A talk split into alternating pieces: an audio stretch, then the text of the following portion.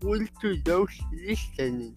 I am in the present because I am going to talk about the attraction of Cancun, Mexico. First of all, Cancun, Mexico is located in the Yucatan Peninsula bordering the Caribbean Sea. And the attractions there are rich because there you can find it rich water is well as its beaches and not to forget. Its numerous reports is one of the attractions and a popular destination among students during vacation who want dog speak and pleasant experience there.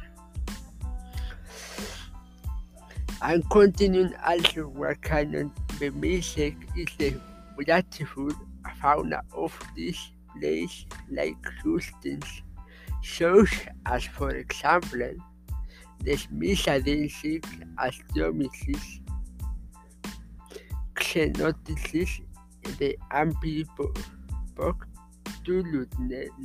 Tulukmela Unix, the Palemoinic Glaciaria Morley, the capox of the genus Typhlatya, several species of copepods and ostracods, and among the fish there are several species of singles, several also of poikins, the American air angler nostrata, the Karachi Aestimans, Ainosus, and the Kaifish Lagmandia, Guatemalensis, and Lex Nock for this flora, which is composed of special characteristics of the region are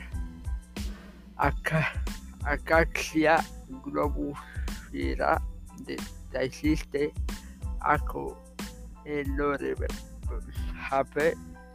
Wixi,